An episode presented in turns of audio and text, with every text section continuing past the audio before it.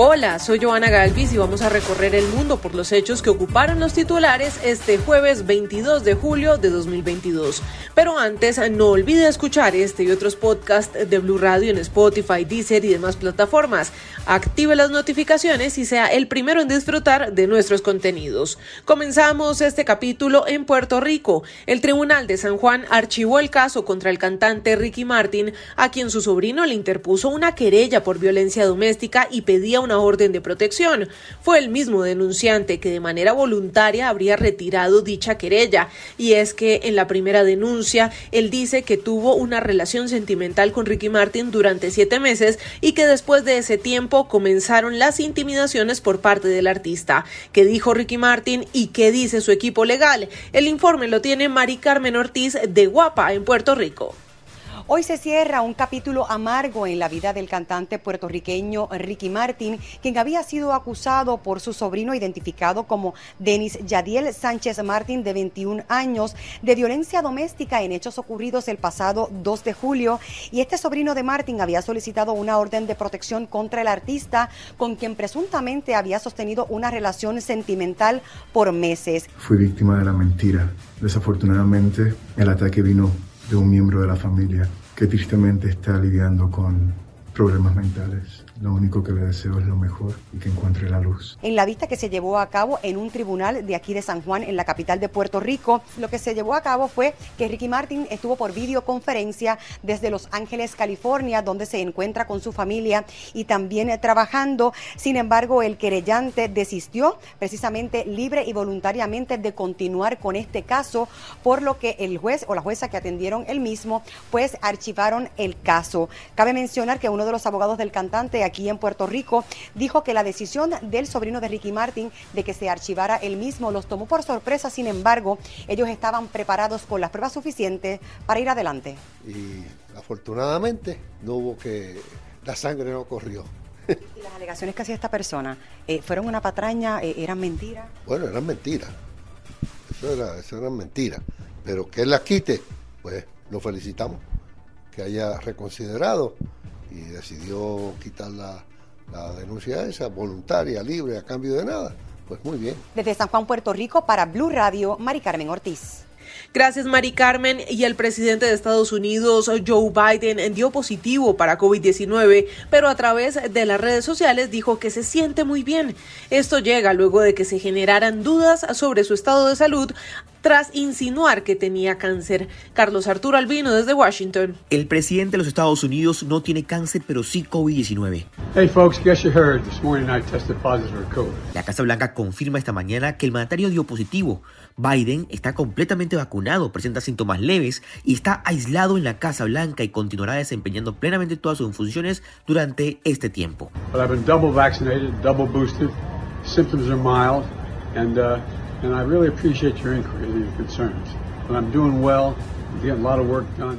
La noticia la confirma la Casa Blanca luego que horas antes de mintiera que Biden tenía cáncer. Es que durante un discurso el mandatario tuvo un lapsus que desató confusión, puso a correr a muchos, incluso a los principales editores de los medios de comunicación, para reconfirmar lo que había dicho el presidente. Joe Biden, presidente de los Estados Unidos, desde Massachusetts. Es por eso que yo y muchas otras personas con las que crecí tenemos cáncer. Biden se encontraba en una antigua central eléctrica de carbón, la cual se está remodelando para albergar parques eológicos marinos. La medida que anunciaba pasaron a segundo plano cuando afirmó que él y otras personas tenían cáncer. Muy bien, Carlos, y la Fiscalía de Perú anunció este jueves que abrió una cuarta investigación preliminar contra el presidente Pedro Castillo. ¿En qué consiste? Nos explica José Vázquez de Latina en Perú. El Ministerio Público precisó que el objeto de esta nueva investigación preliminar son por los recientes hechos referidos a los cambios en el Ministerio del Interior, que como se sabe, tras su salida el ahora ex ministro de esta cartera, el señor Mariano González, denunció un presunto acto de obstrucción a la justicia. Esto respecto a la conformación de un equipo especial de la policía que debía encargarse de la captura de los prófugos de la justicia que están vinculados de alguna manera a actos de corrupción que habría liderado el propio jefe de Estado. Y nos referimos a Bruno Pacheco, que es ex secretario de Palacio de Gobierno, también al sobrino del mandatario, Fray Vázquez Castillo, y al exministro de Transportes y Comunicaciones, Juan Silva. Entonces es es la primera vez en la historia del Perú que se desarrollan tres investigaciones preliminares, digamos, contra el jefe de Estado, en este caso, que viene siendo llevado por el Ministerio Público. Ahora, los otros dos casos a los que nos referimos es el de Puente Tarata 3, que está directamente relacionado al Ministerio de Transportes y Comunicaciones, eh, donde se señala que el presidente Pedro Castillo lideraría una organización criminal que busca favorecer con obras a diferentes empresas. Y también estamos hablando de la injerencia que habría tenido él en la elección de diferentes generales en las Fuerzas Armadas. Esto también ha sido nuevamente eh, procesado, digamos, por el Ministerio Público. Son tres, entonces, instancias, tres investigaciones que se vienen desarrollando contra el mandatario Pedro Castillo. Con esta información, soy José Vázquez para Blue Radio Colombia. José, gracias. Y ahora vamos a Europa. Italia celebrará elecciones el próximo mes de septiembre, después de que se haya confirmado la caída del gobierno de unidad nacional encabezado por Mario Draghi. Esos comicios se celebrarán en medio de una crisis económica y energética nunca vista en la península italiana desde el final de la Segunda Guerra Mundial. Rubén Martínez Mateo de la Alianza Informativa Latinoamericana.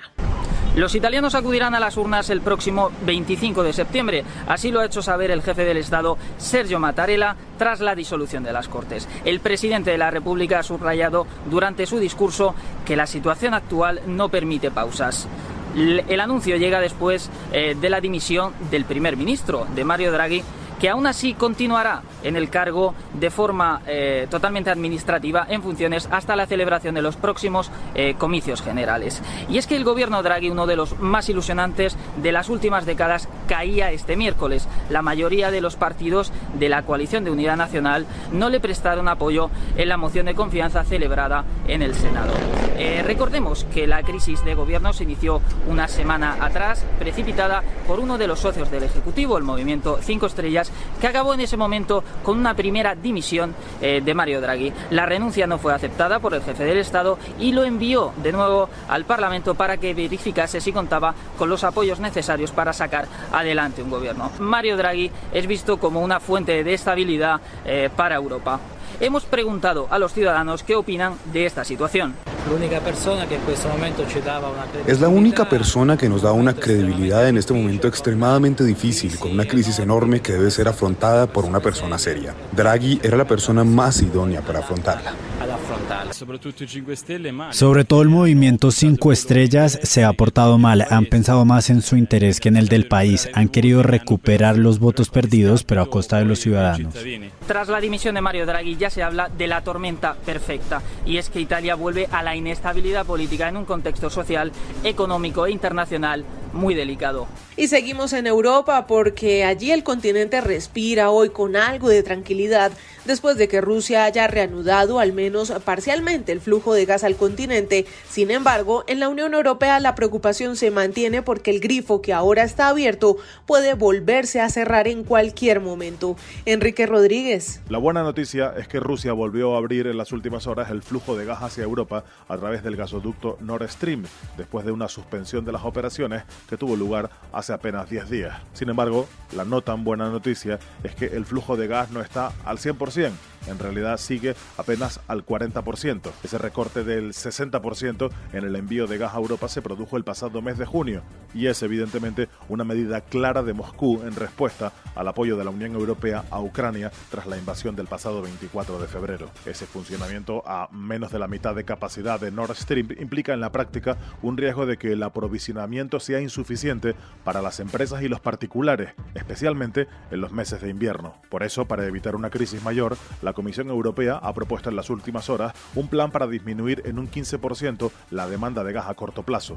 Esta propuesta, que debe ser debatida por los países, llevaría en la práctica a limitar la calefacción de ciertos edificios, a aplazar el cierre de las centrales nucleares y además a incitar a las empresas a reducir sus necesidades. Muy bien, Enrique, y aunque este recorrido por el mundo se detiene por el momento, no olvide escuchar este y otros podcasts de Blue Radio en Spotify, Deezer y demás plataformas. Active las notificaciones para que disfrute de nuestros contenidos en cualquier lugar y momento del día.